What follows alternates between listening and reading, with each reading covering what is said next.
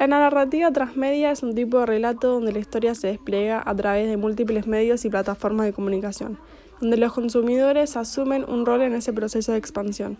En el caso de Harry Potter, esta saga se la puede ver en varios formatos, como las películas, libros, juegos, parques temáticos. Los fans tienen un papel importante en esta saga, ya que ellos han creado remeras, gorras, historias alternas, páginas web, entre otras.